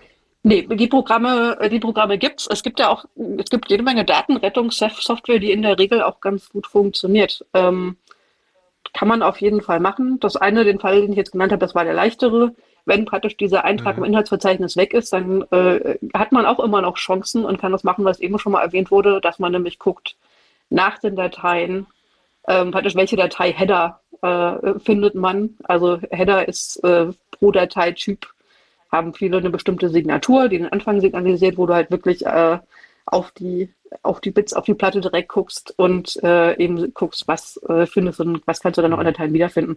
Da gibt es äh, Datenrettungssoftware, die das macht. Es gibt auch ähm, äh, Forensik-Software, die kostenlos ist, die man sich runterladen kann. Das kann man auf jeden Fall mal versuchen. Wenn man es tut, ähm, ist es auf jeden Fall immer eine gute Idee. Ähm, nicht, jetzt wenn man eine Datei gelöscht hat, ähm, erstmal groß äh, verschiedene Software runterzuladen, zu installieren und dann zu versuchen, das äh, wiederherzustellen. Denn im Zweifel wird es dann auch schon überschrieben. Besonders. Durch die runtergeladene Software. Genau. Also es, es, es gibt da ja durchaus Live-CDs, also irgendwelche Linux-Live-CDs, die dann irgendwie von ja. der CD direkt booten. Äh, und ganz wichtig, wenn man irgend sowas macht, nie auf den Live-Daten quasi direkt arbeiten. Idealerweise hat man irgendwie eine 1 zu 1 Kopie von der SD-Karte vorher gezogen. Äh, in dem Fall der SD-Karte halt. Und arbeitet nicht wieder auf dieser SD-Karte beim Wiederherstellen, sondern auf irgendwas anderem. Aber, aber aber wie macht man also, das? Da gibt es ja auch Software für, die dann einfach eine 1 zu 1 äh, Kopie macht von, von der SD-Karte. Das ist dann auf. Also, weil äh, das, das, ist vielleicht nicht allen HörerInnen klar, aber was du, äh, was du meinst, ist ja was anderes als ich kopiere alle Dateien rüber, Korrekt, ja. weil dann will ich ja eine, eine, eine Kopie machen, die auch die gelöschten Dateien in Anführungszeichen rüber kopiert. Und das ist dann, wie nennt man, nennt man das Bit-Level-Kopie oder gibt es da irgendwie, also ja, Image, also sagen, du, du, du, du, ziehst halt ein Image von der, von der gesamten Platte oder SD-Karte. Ein Stichwort dafür ist dann, mhm. wenn es um eine kaputte Festplatte geht, zum Beispiel DD Rescue. Das äh, spricht zum Beispiel bei Fehlern nicht ab, sondern versucht einfach dann das nächste, den nächsten Sektor zu lesen. Aber das ist auf diesen, diesen CDs, meistens ist da auch irgendwas von drauf. Also hm. Das ist halt so also dieses. Das heißt, da, da, da, kopiert man nicht Dateien rüber, sondern man kann sich vorstellen, wie da wird stumpf jedes Bit. Genau. Alles, was lesbar ist, wird irgendwie gelesen und wo extern abgespeichert. Sonst passiert dir halt das, was mir passiert ist. Äh, ich habe für einen Schu äh, Schul du ja, hast ja, wirklich ja. viele Geschichten. Ich habe für einen Schulfreund damals noch äh, vom Abi irgendwie, das war irrsinnig teuer, eine 10 Gigabyte Festplatte hatte er, wo ganz viele Daten drauf waren.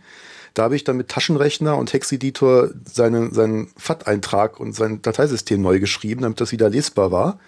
Dann wollte er Windows neu installiert haben und dieses Windows hat dann bei der Installation die Festplatten durcheinander gewürfelt. Und das alles, was gerade frisch restauriert war, formatiert und überschrieben, das war dann unwiederbringlich weg. Weil am Anfang war wirklich nur das, das Inhaltsverzeichnis sozusagen weg, das habe ich halt neu geschrieben. Aber ich konnte ihm danach einen Ausdruck für über 30 Seiten geben mit den Dateien, die er verloren hat.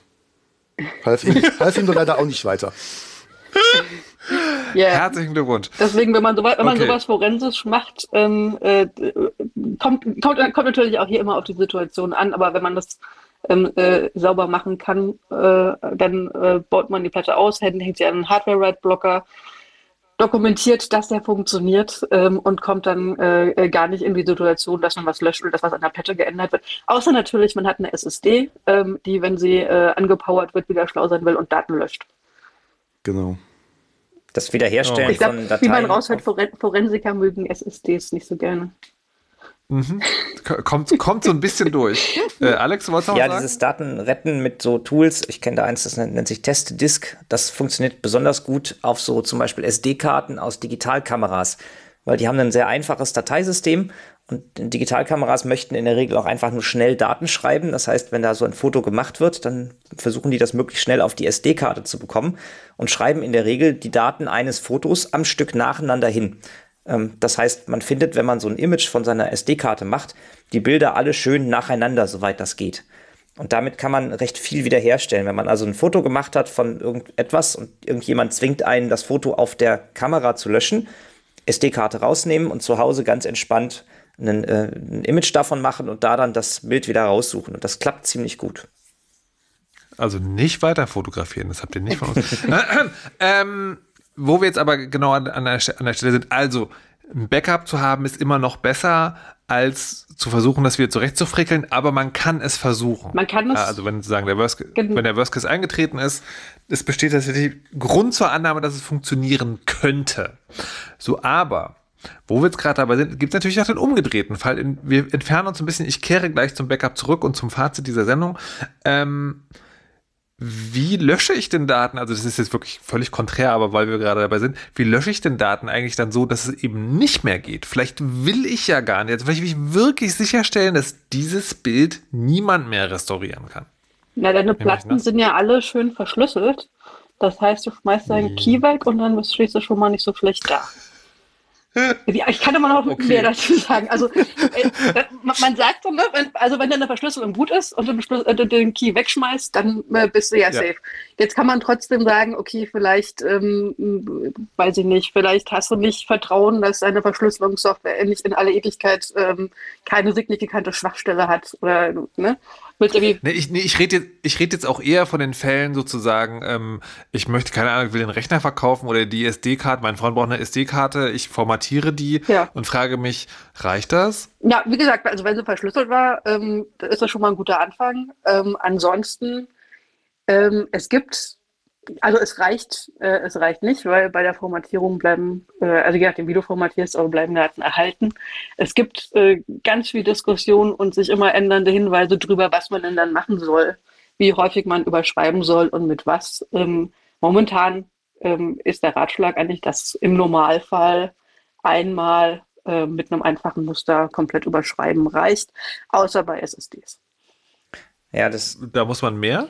Äh, ja, bei SSDs hast du, das Problem. Ja, die, die, also die haben zwei, die haben zwei Probleme ähm, oder zwei tolle Features, die aber in der Hinsicht ähm, jetzt nicht helfen. Das eine ist, dass ähm, die, wie gesagt, den Speicher ummappen. Das heißt, ähm, du sagst oder dein Betriebssystem sagt der SSD, überschreibt mal das hier mit Nullen. Ähm, die SSD mappt das, mappt, mappt das intern um und überschreibt dann gar nicht deine Daten, die du wirklich löschen wolltest, sondern irgendwas anderes. Ähm, und das andere ist SSDs, ähm, da Speicherzellen ja ausfallen können und sich abnutzen, halten die häufig noch so einen Speicher vor, äh, praktisch an Reserve-Speicherzellen äh, und äh, tauschen den dann hin und her, aber das ist gar nicht transparent nach außen. Also in diesem Speicher können noch Daten liegen, auf die man äh, erstmal keinen Zugriff hat. Ich würde mich da so ein bisschen an den an den Richtlinien des, des, des BSI orientieren. Ich habe das für berufliche Zwecke mal recherchiert. Und bei Festplatten scheint so der Konsens zu sein, so einmal überschreiben ist in Ordnung für aktuelle Festplatten.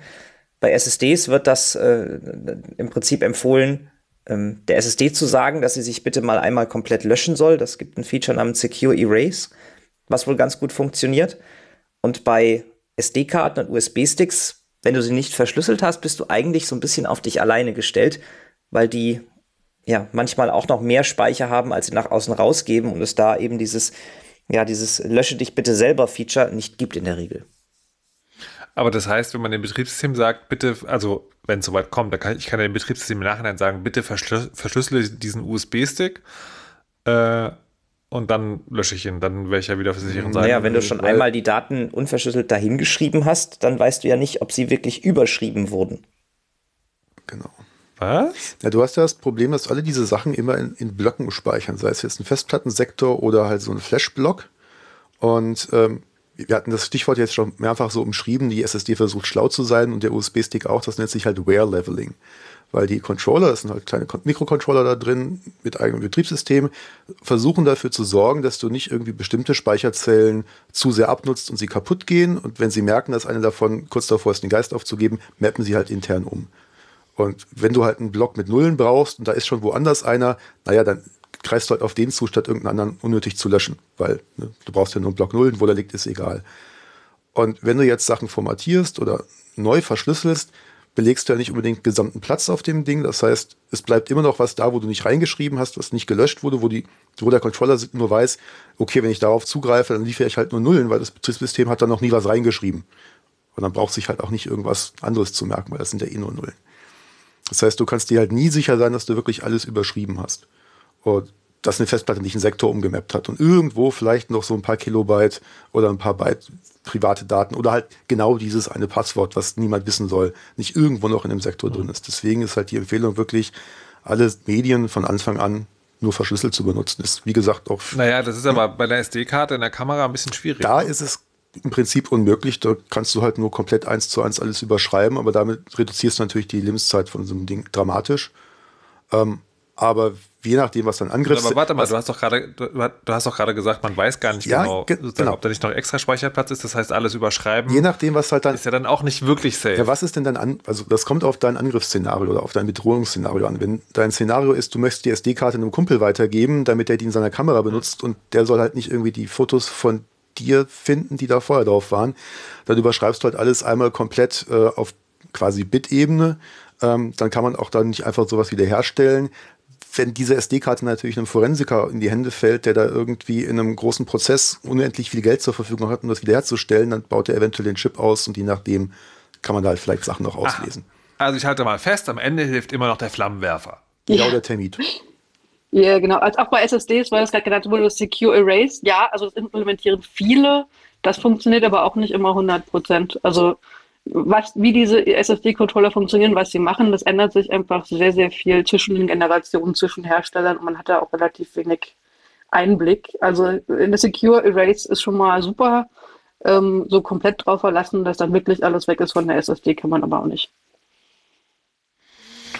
Okay, gut. Also weder kann man ein perfektes Backup machen, noch kann man. Das ist, das ist, also wie, was für ein Irrsinn diese Digitaltechnik ist, ja. Also nachdem wir eine Stunde lang besprochen haben, dass es eigentlich ganz schwer möglich ist, ein perfektes Backup zu machen und dafür zu sorgen, dass die Daten wirklich da bleiben, wird dann auch noch in den letzten zehn Minuten erklärt, dass es aber auch nicht so ist, dass man garantieren kann, dass die Daten wirklich verschwinden. Das ist doch vom Teufel gemacht.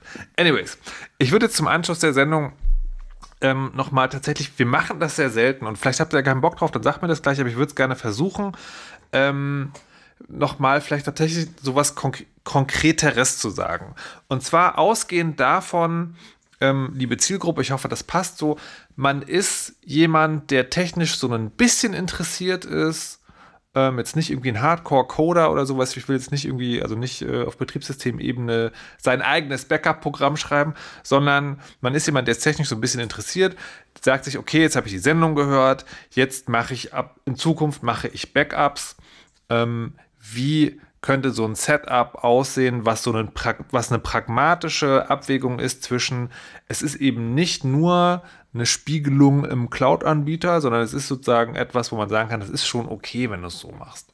Ne? Also liebe Leute, weiterhin, schlechtes Backup ist besser als keins, aber ihr hier versammelte ExpertInnen, was sagt ihr denn, was ist denn was, was man mal in Angriff nehmen kann?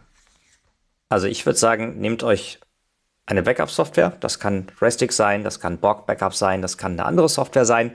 Und fangt einfach erstmal an. Im Zweifelsfall erstmal mit einem lokalen Backup, also auf die gleiche Festplatte.